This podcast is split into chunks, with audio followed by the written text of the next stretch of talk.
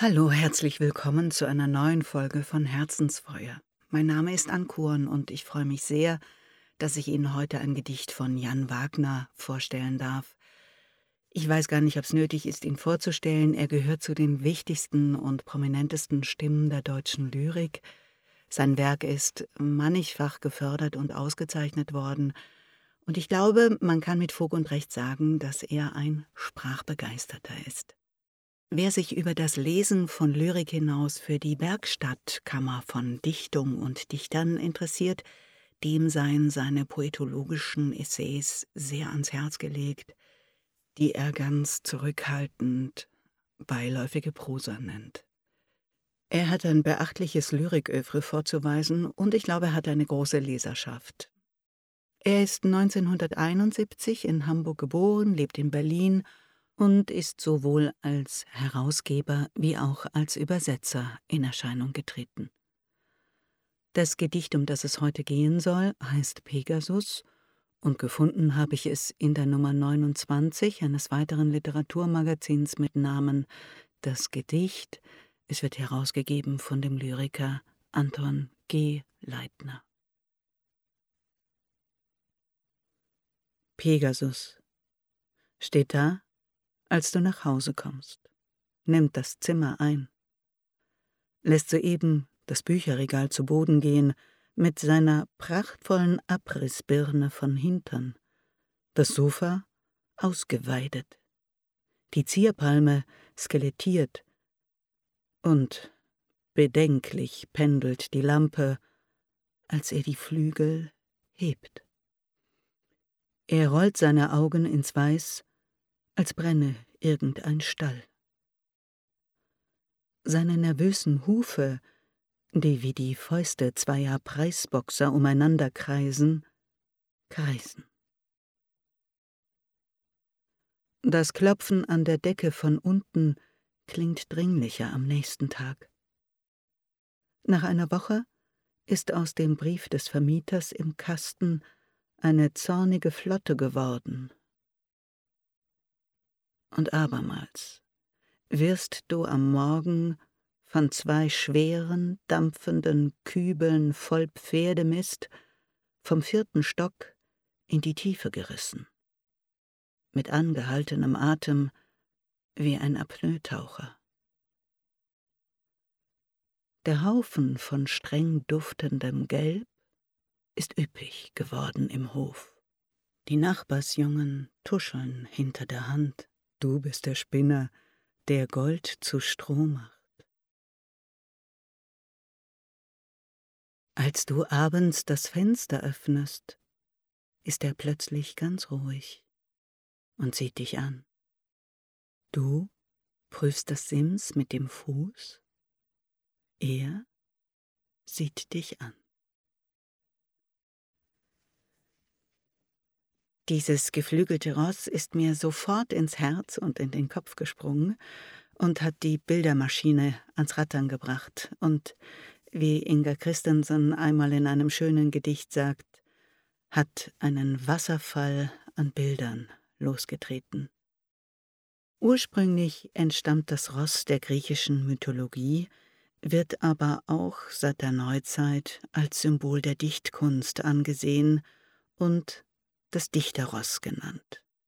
Der Sage nach ist Pegasus der Sohn von Poseidon und Medusa und ist aus dem abgeschlagenen Haupt der Gorgone Medusa entsprungen, als Perseus sie getötet hat, indem er ihr den Kopf abgeschlagen hat. Also dieser Perseus ist quasi die Hebamme von Pegasus, und ähm, das ist eine ziemlich gewaltvolle Situation, die da beschrieben wird. Und das Gedicht selbst ist ja auch äh, nicht weniger dramatisch. Die Auflistung der Zerstörung ist ja schon gewaltig. Das Bücherregal fällt, das Sofa ist im Eimer, die äh, Lampe wackelt. Also die gesamte Existenz ist am Wackeln. Das ist also schon ein heftiger Zustand, in dem man da ist. Und aus meiner Sicht werden beide Bedeutungen, also sowohl die mythologische wie auch die, dass es eben das Dichteros ist, ähm, mit diesen Bildern bedient. Das kann ja einmal wie so dieser Lagerkoller sein, mit dem wir ja jetzt in den letzten zwei Jahren alle mehr oder weniger Erfahrung gemacht haben. Also das Ausgebremstsein, nicht ins Handeln kommen können oder dürfen. Und andererseits diese Versteinerung, der Blick der Medusa, die darf man ja nicht anschauen, sonst äh, stirbt man und versteinert.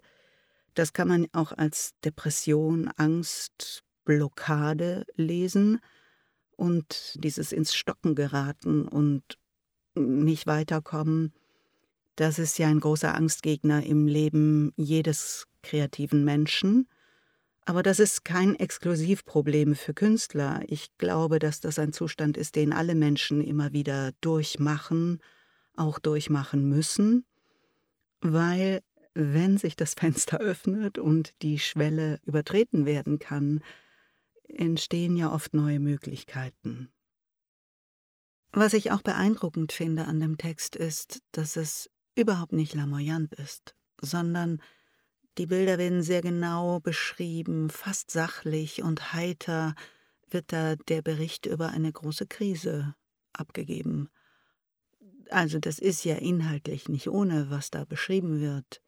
Wenn man ähm, unter dem Spott der Nachbarsjungen den Mist runtertragen muss, aus Gold Stroh produziert, da geht's einem nicht besonders gut. Und ich glaube, dass der Humor oder die Heiterkeit vielleicht daher rühren, weil das eben auch der Bericht einer überwundenen Krise ist. Es endet ja so ein bisschen magisch, als wenn eine fremde Macht hereinbricht. Das Fenster wird geöffnet, es wird still, er sieht dich an. Das Sims wird geprüft mit dem Fuß, vielleicht sogar mit dem Versfuß.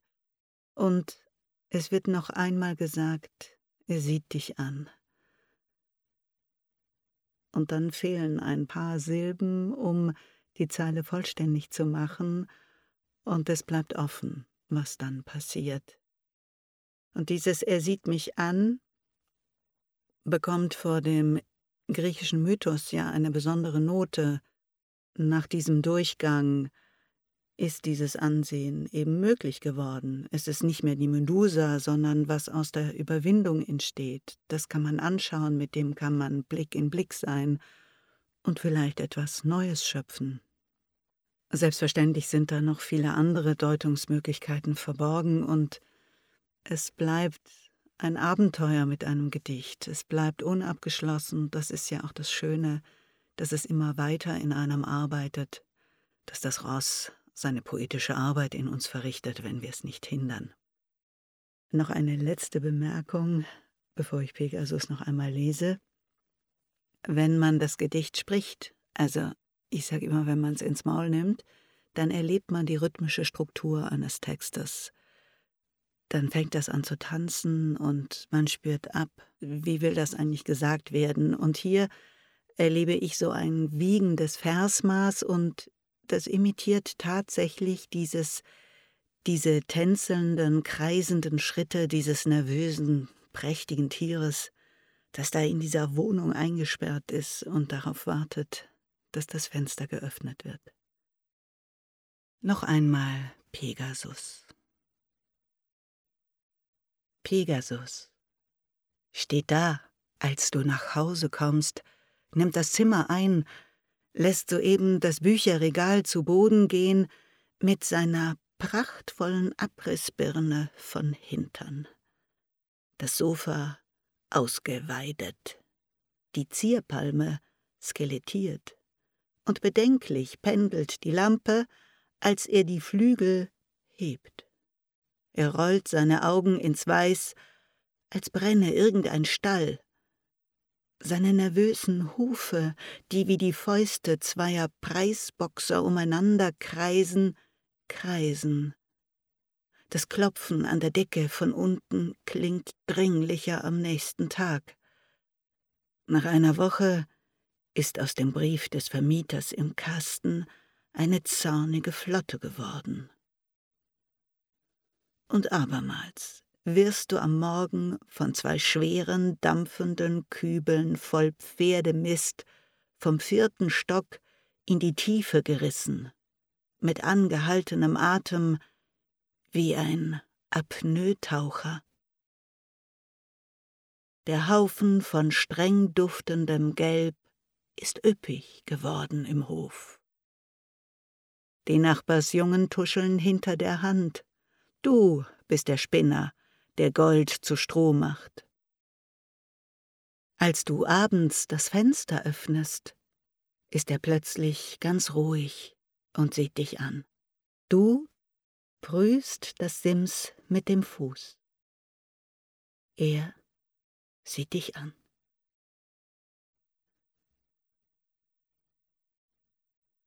Ich wünsche Ihnen wie immer ein warmes und starkes Herzensfeuer und beflügelte inspirierte Aufenthalte im Reich der Poesie. Ihre Ankoren.